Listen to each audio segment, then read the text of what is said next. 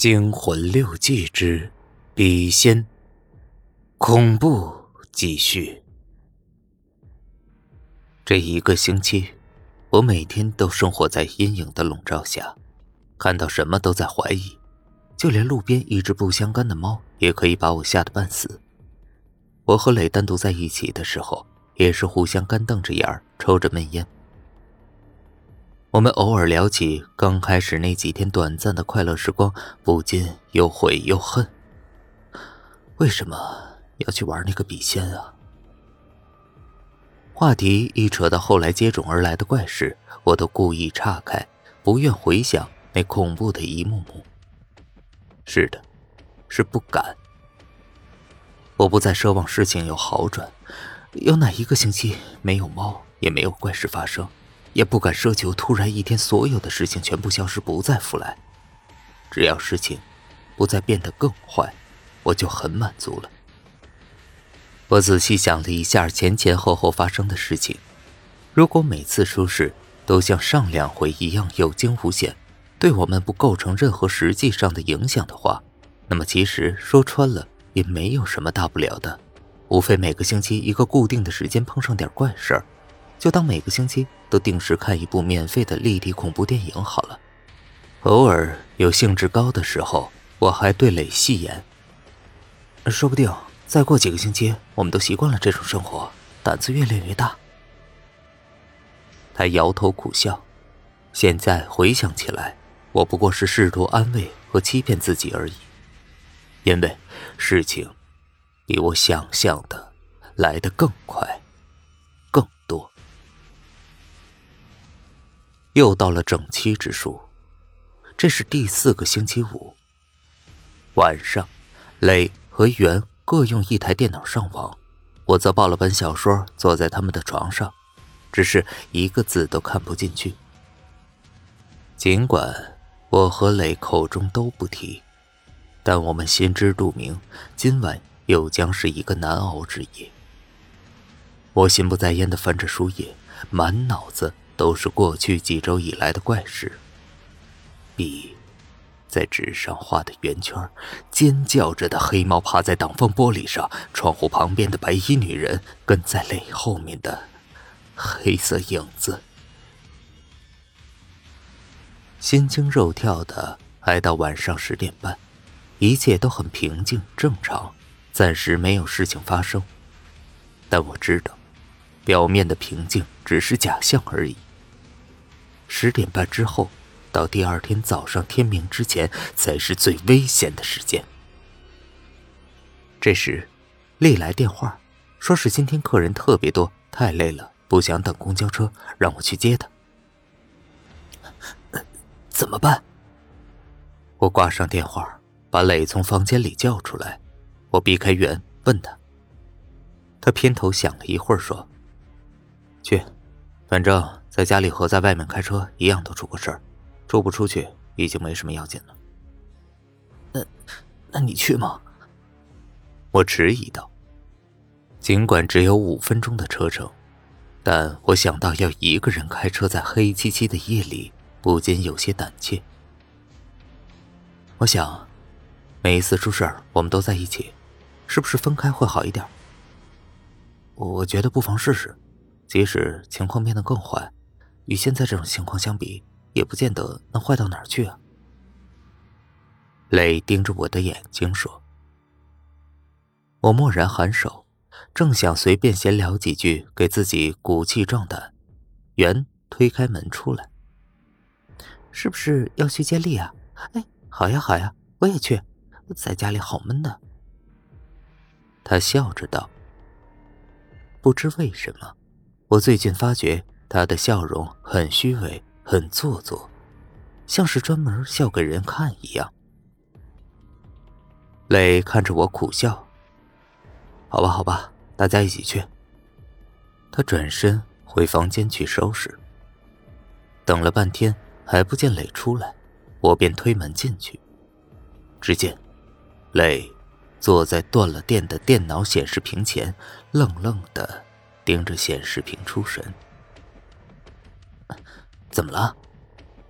我问道。磊忽然跳起来，回头望着我，他的脸竟然扭曲的我几乎认不出来。但在我还没来得及惊叫，便马上恢复了正常。没什么，走吧。他侧身经过我，额头上的汗水在灯光下闪闪发亮。我回头，看见袁站在门旁，正瞪着眼，好奇的打量着我们。还是你开车吧。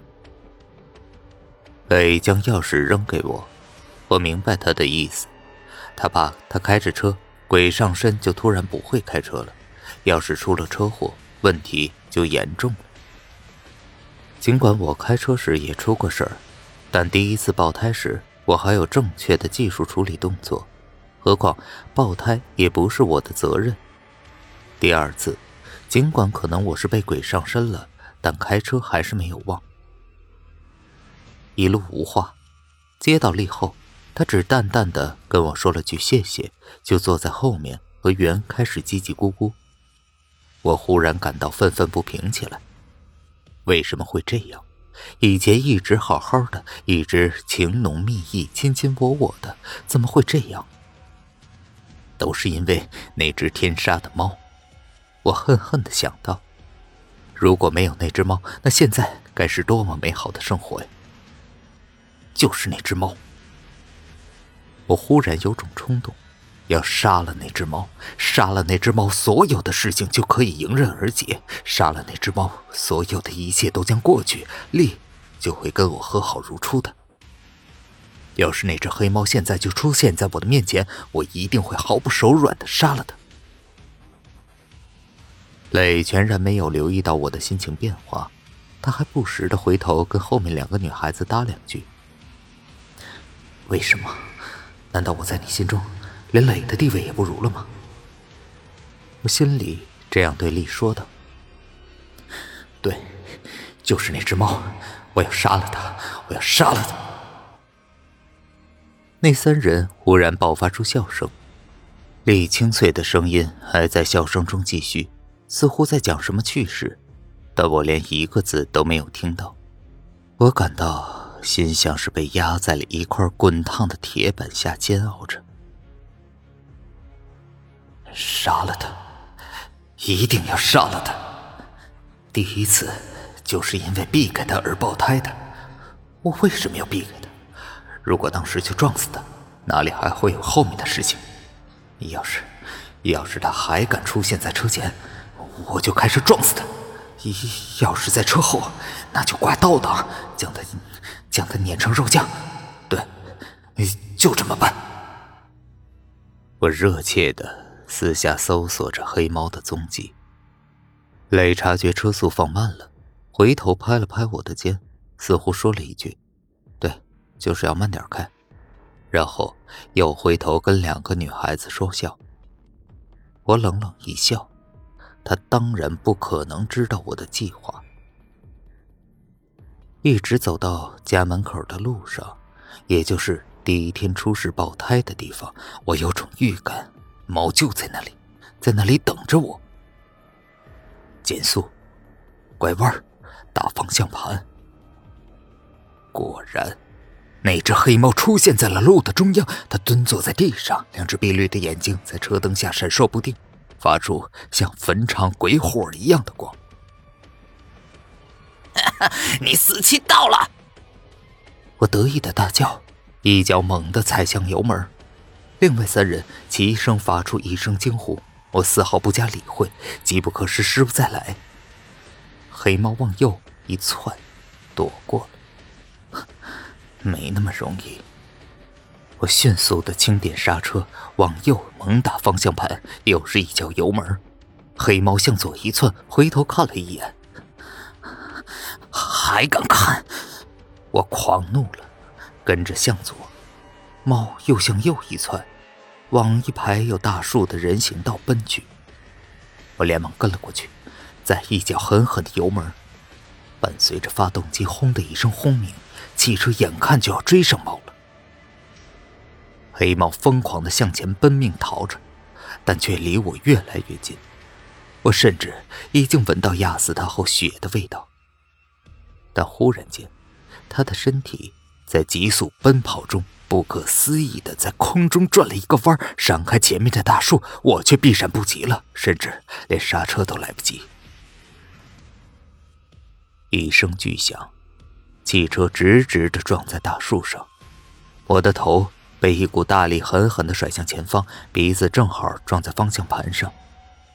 顿时，一股钻心的疼痛让我眼皮都抬不起来。我用手摸摸鼻子，鼻子周围麻木的不像还在脸上一样，没有任何感觉。顺着往上摸，还好，鼻梁没有变形。只是，手马上就被什么东西浸湿了。虚眼一看，是鼻血。本集播讲完毕，感谢您的收听。